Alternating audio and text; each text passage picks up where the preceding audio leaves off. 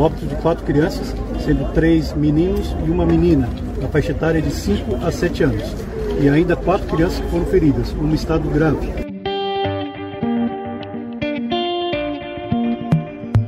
Se você quiser ser olhado, da Atena não é você. Mas nós achamos que a gente pode ser eleger em São Paulo. Eu pedi que a minha aposentadoria fosse tornada efetiva partir do dia 11 de abril. Tomei conhecimento dessa ação que foi proposta no Supremo é, contra os acordos é, assinados pelo Ministério Público Federal. É, acho que esse não é um bom caminho. O Brasil voltou a se chocar com a violência dentro de escolas, apenas 10 dias depois do atentado em São Paulo, quando uma professora foi morta por um aluno de 13 anos. Dessa vez, o palco da tragédia foi Blumenau, em Santa Catarina. Um homem invadiu uma creche e matou quatro crianças. As vítimas são três meninos e uma menina de 4 a 7 anos. O agressor, de 25 anos, levava uma machadinha e, após fugir do local do crime, se apresentou à polícia militar, onde foi preso. Presidente Luiz Inácio Lula da Silva se manifestou em rede social e classificou o ataque de monstruosidade.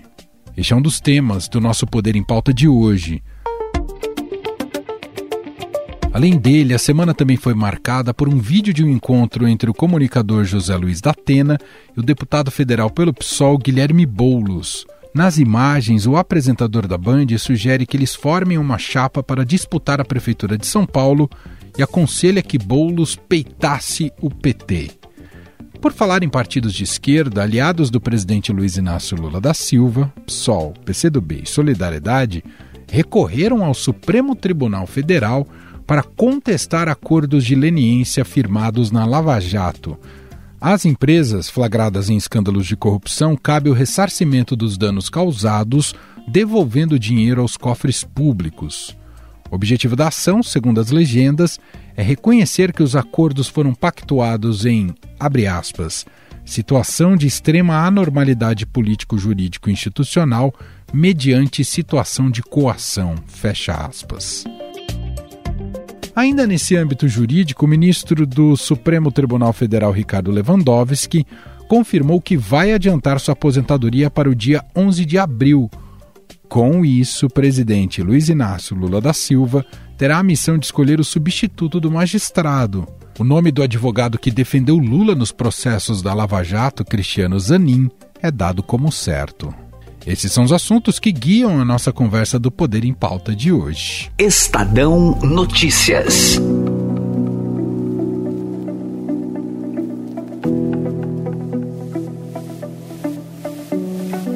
Poder em Pauta desta edição, com os nossos repórteres que cobrem o dia a dia da política e da economia também.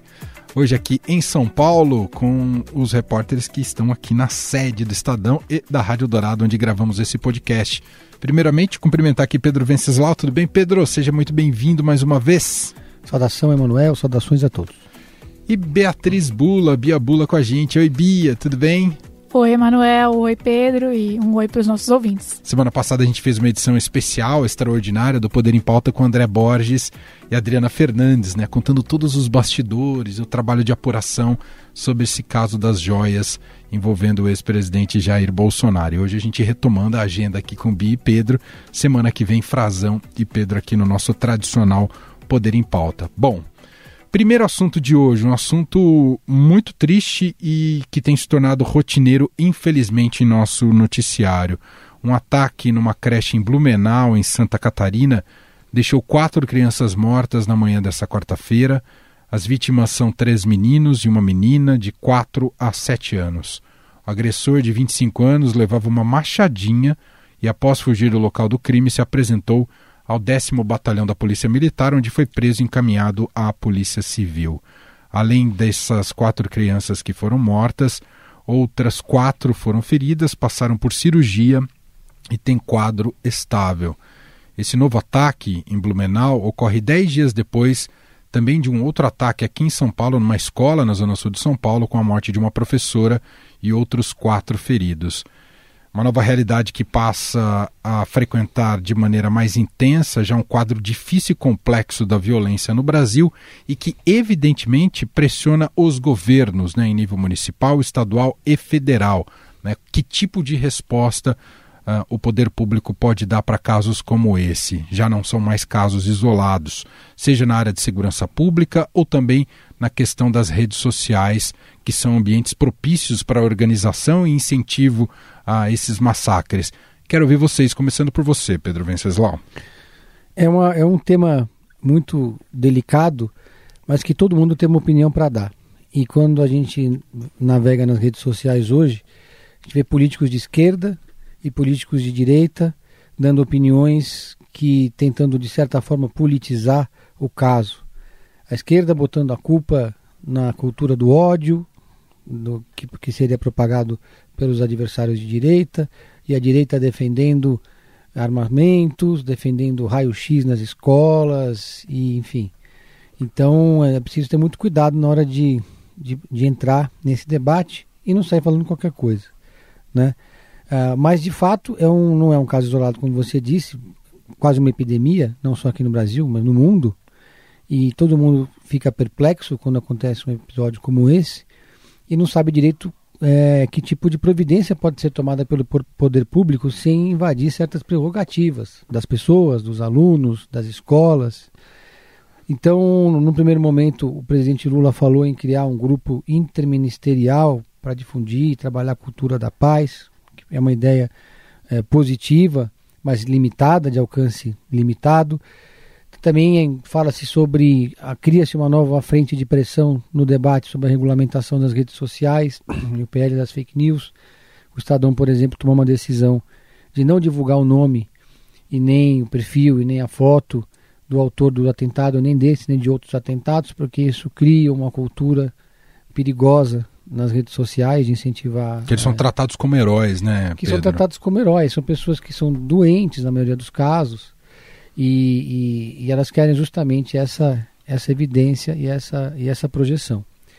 Então, basicamente isso, né? É, é o, é, dentro do ambiente das redes sociais, existem algumas medidas que podem ser tomadas, algumas providências que podem ser tomadas é, para tentar, pelo menos, é, mitigar, né? Porque é, esse é um tipo de, de, de epidemia que não é fácil combater.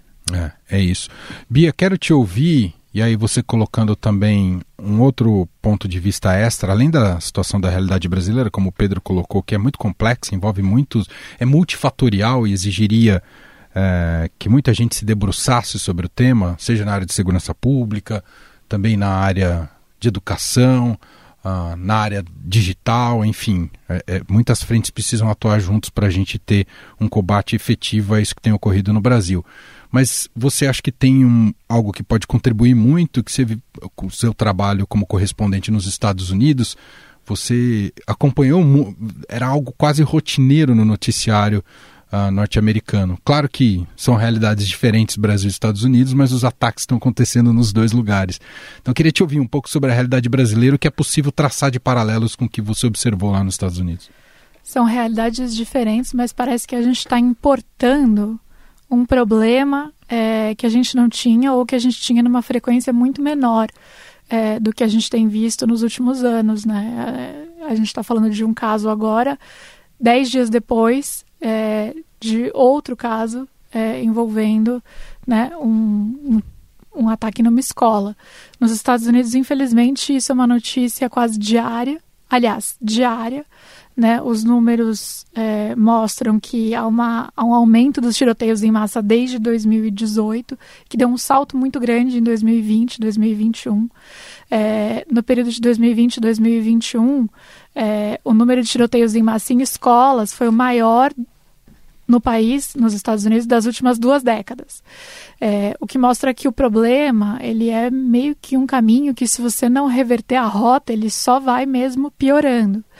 É, e os Estados Unidos decidiram não reverter essa rota, por mais que haja uma série de, é, de tentativas de conter isso, mas o que a gente viu, é, inclusive no governo do ex-presidente Donald Trump, é, eram, eram falas muito ligadas à bancada da bala, né? Que é o que a gente chama aqui de bancada da bala.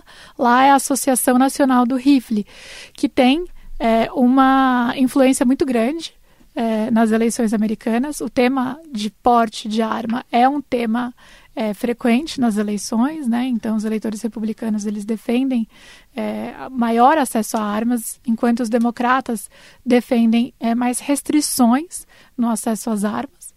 É, na verdade, checagem de antecedentes, esse tipo de coisa. As regras variam de estado para estado, mas há uma cobrança cada vez maior. É, o Biden, quando entrou no governo, é, tentou estabelecer algumas medidas também para nesse sentido de estabelecer é, uma diretriz federal com relação a esse assunto. É, mas o fato é que a gente teve um, recentemente lá um presidente que chegou a defender até que os professores fossem treinados para carregar armas e usá-las em caso de um tiroteio em massa. Então, é uma realidade muito triste é, e que permeia a vida dos americanos. Então, eu já ouvi histórias de famílias, por exemplo, é, que mantinham o hábito de quando o filho saía para ir na casa de um coleguinha, ligar para os pais antes e perguntar onde eles guardavam essas armas. É, porque já se pressupõe que há armas na casa desse coleguinha onde o filho vai brincar. Né? Há é, locais que dão treinamento para as crianças ainda muito pequenas de como reagir é, em caso de um tiroteio em massa realmente é um cenário que a gente espera não, não ver chegar por aqui. Então, os números lá mostram que, em média, neste ano de 2023, a gente teve 1,5 né, tiroteio em massa por dia.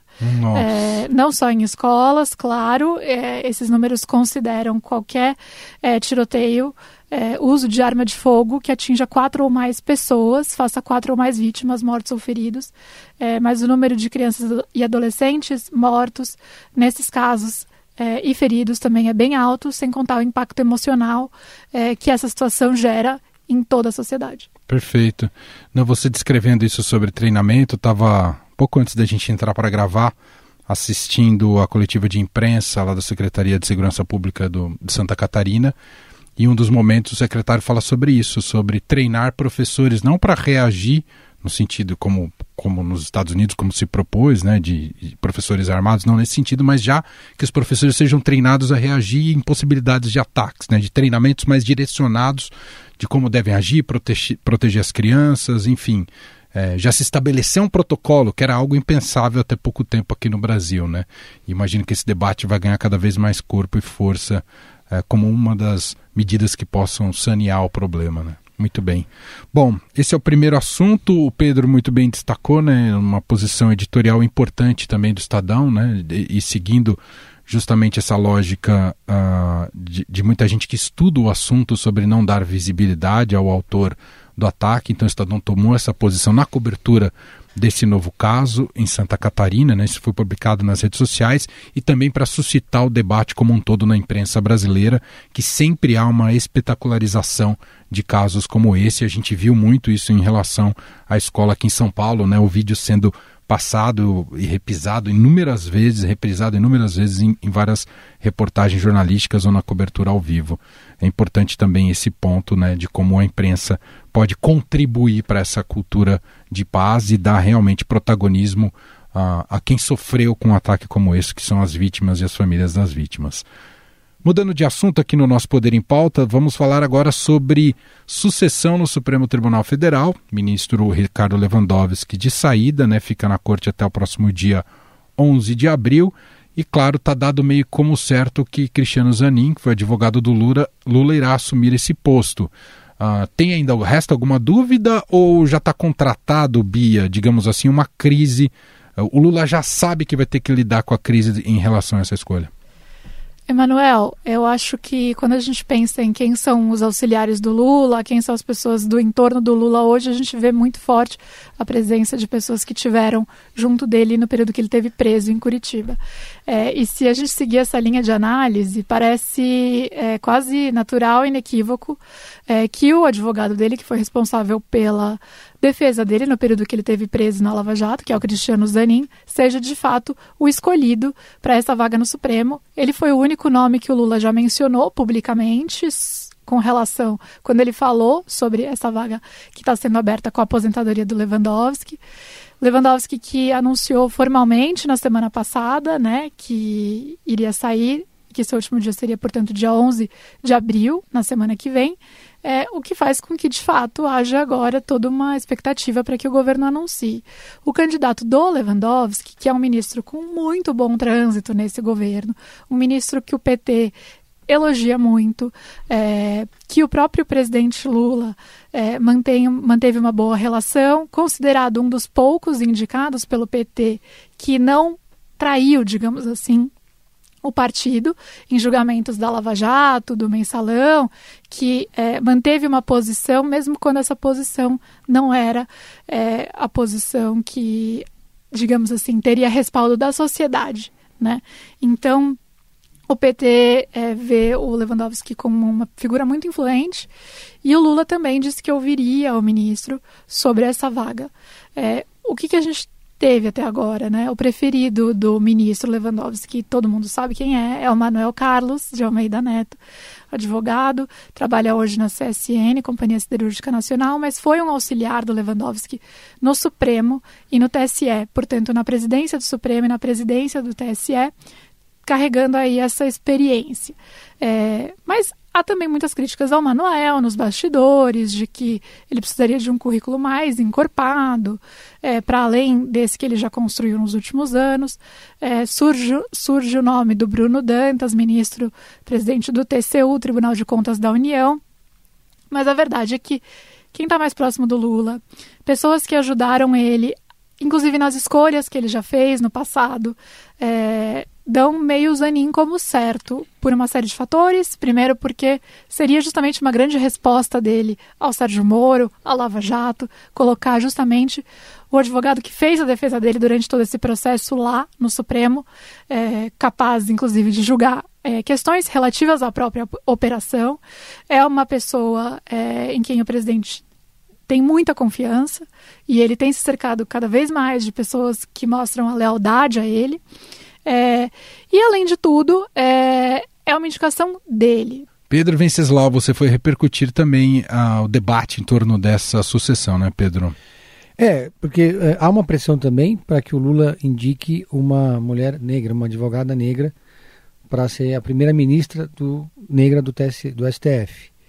O próprio presidente Lula já disse que tem essa, essa predileção para fazer essa indicação, que defende essa ideia, disse isso já em várias conversas, mas tudo indica que não vai ser agora. Se não for agora, vai ser em outubro de 2023, quando a ministra Rosa Weber vai completar 75 anos, foi indicada pela Dilma Rousseff e vai se aposentar. E aí a pressão certamente vai ser maior, porque é uma ministra mulher que eh, deve ser substituída por uma outra ministra mulher. Nesse caso agora, é, há uma reação, uma resistência do mundo jurídico muito grande, por vários setores do mundo jurídico, em relação à indicação do Janin e do mundo político também. E o Lula conseguiu um respaldo importante, que foi o respaldo da OAB. E aí a gente entrevistou o Beto Simonetti, que é o presidente nacional da OAB, que tomou posse no ano passado, e o Beto fez a defesa de que o presidente tem a prerrogativa, sim, de escolher uh, quem ele bem entender para o cargo, e que é, defendeu que o Zanin tem todo o notório conhecimento jurídico, tem, enfim, um currículo suficientemente bom para assumir esse cargo e defendeu também que o presidente Lula não precisa seguir a lista tríplice para a sucessão na PGR. Então ele conseguiu aval em dois temas importantes de uma entidade importante que é a OAB.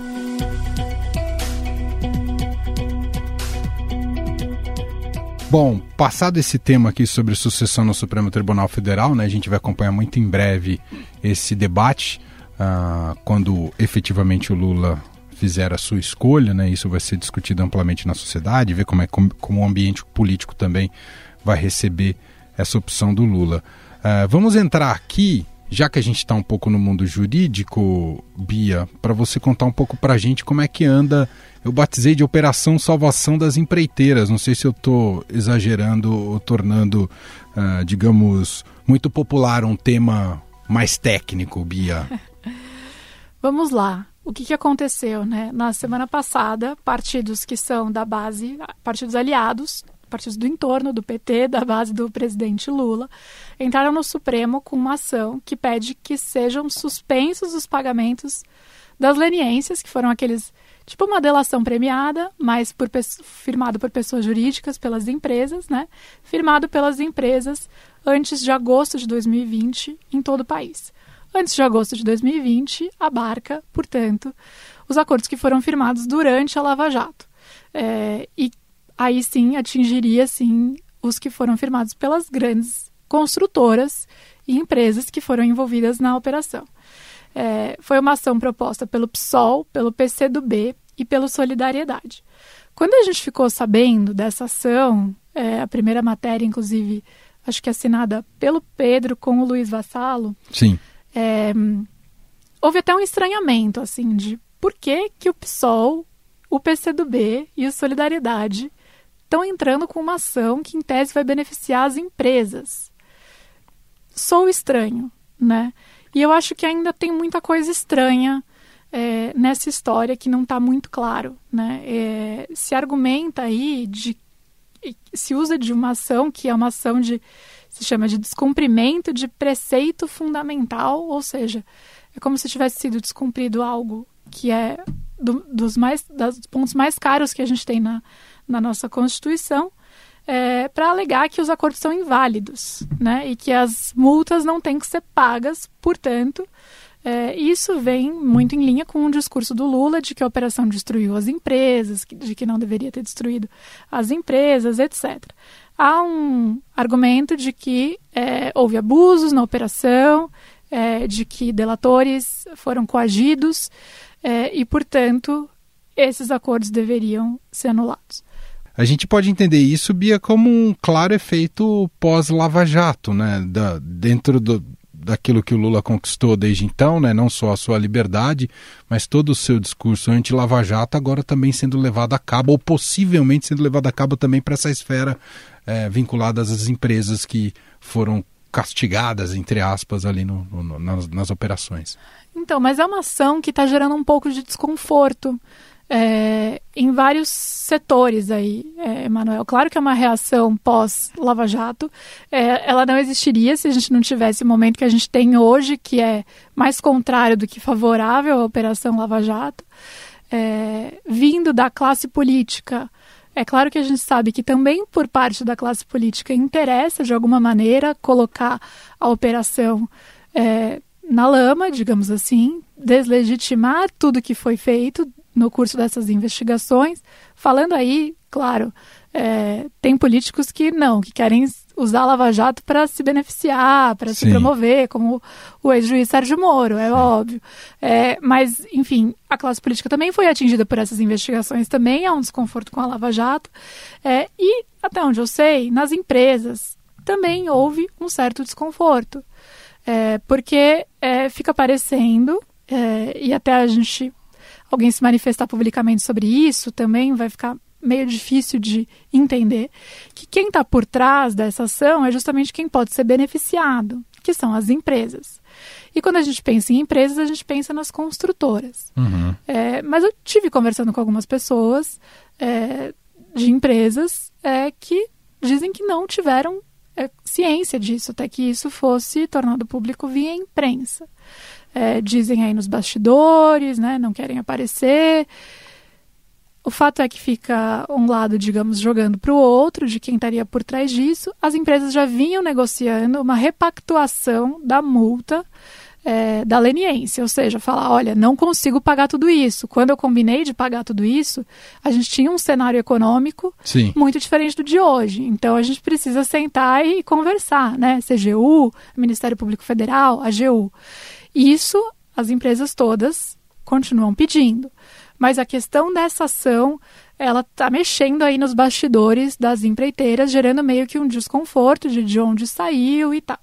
E aí, é, um dos advogados que assina a peça, o Valfrido Vard, ele já teve é, a frente de defesa da JBS. Né? A JF também tem uma multa de leniência para pagar, também está pedindo a repactuação desse valor.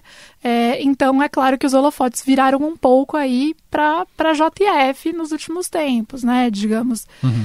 De onde saiu e qual é de fato o interesse do PSOL, do PCdoB, especialmente, né, de solidariedade nessa história?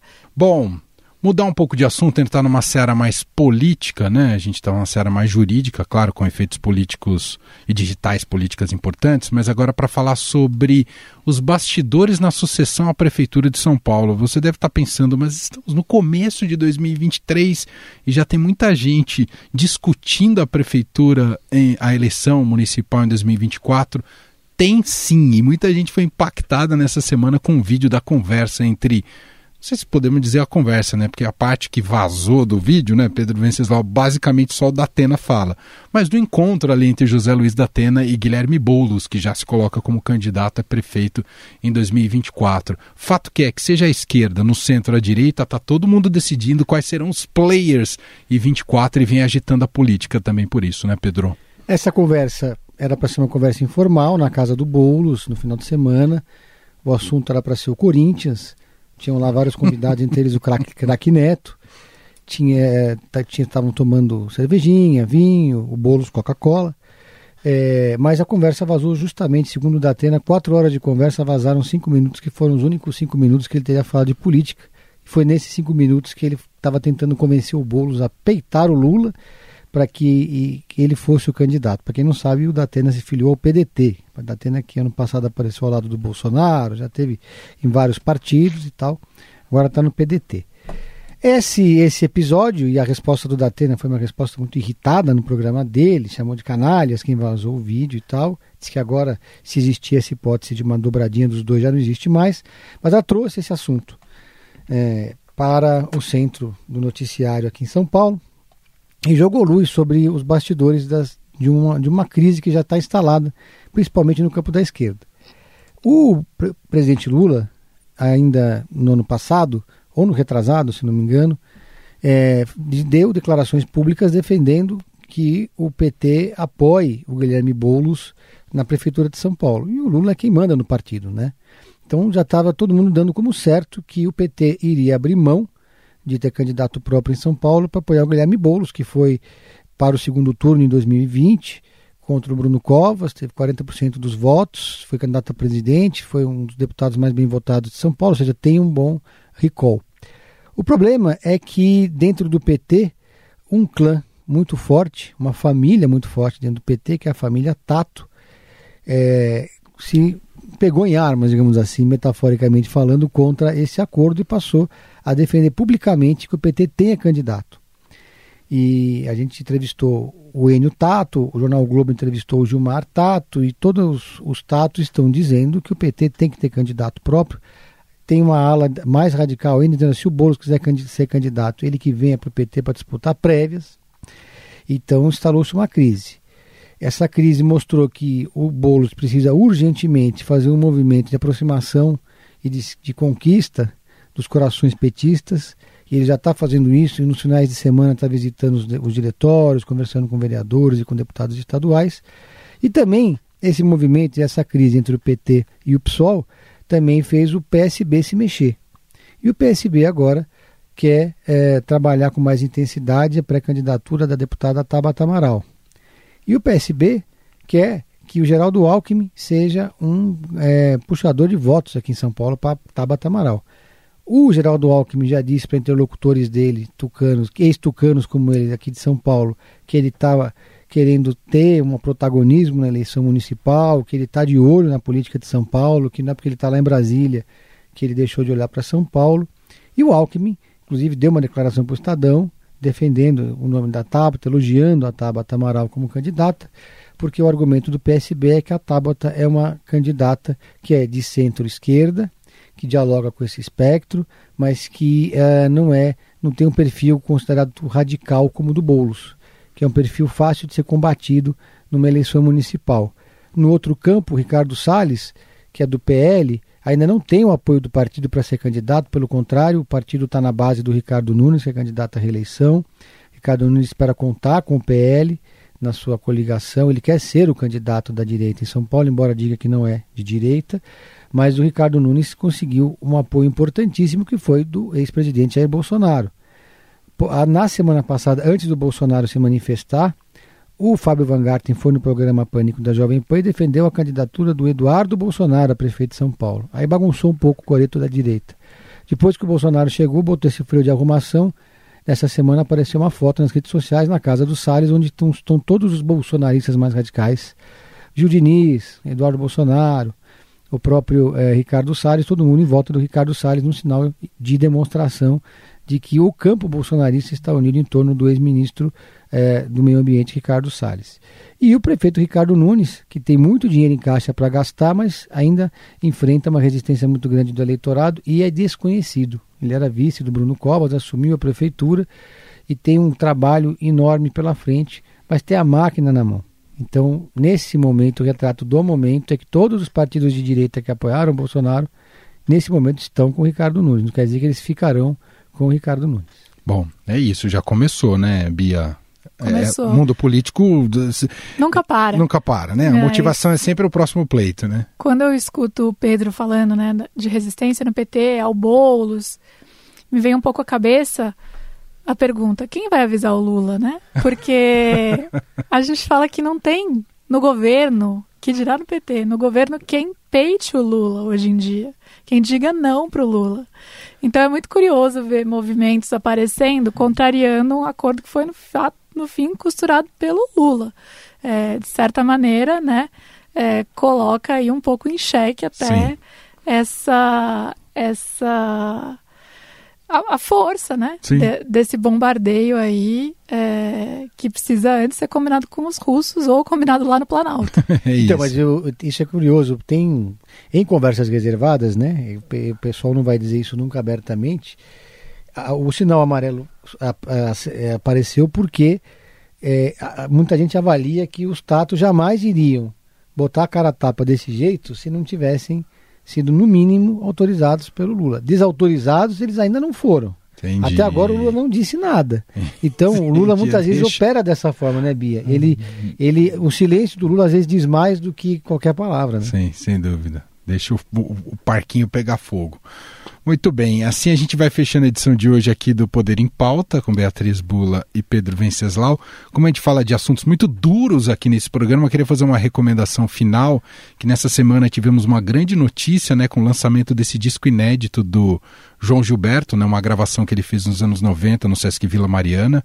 né, então tá a íntegra desse show disponível no Sesc Digital, para quem quiser ouvir. Lá tem uma música inédita entre no, no repertório que ele apresentou ali, eh, ali naquele show. A qualidade de áudio está impecável, né? Já passei alguns, algumas horas ouvindo esse show eh, e ouvi e essa possibilidade e privilégio de ouvir o João Gilberto em grande forma, né? Em uma apresentação que muitas vezes as pessoas acham que é difícil de ter conexão com o público e o que se observa ali é o contrário, né? Em muitos momentos ele troca efetivamente palavras ali com o público, o público canta com ele, enfim, não é o ambi- ambiente hostil que todo mundo imagina em relação ao João Gilberto. Enfim, vamos pro feriado dessa maneira, pode ser, gente? Opa! Então Maravilha. é isso.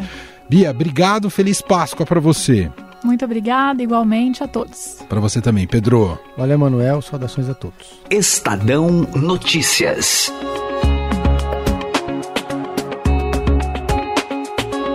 E este foi o Estadão Notícias de hoje, quinta-feira, dia 6 de abril de 2023.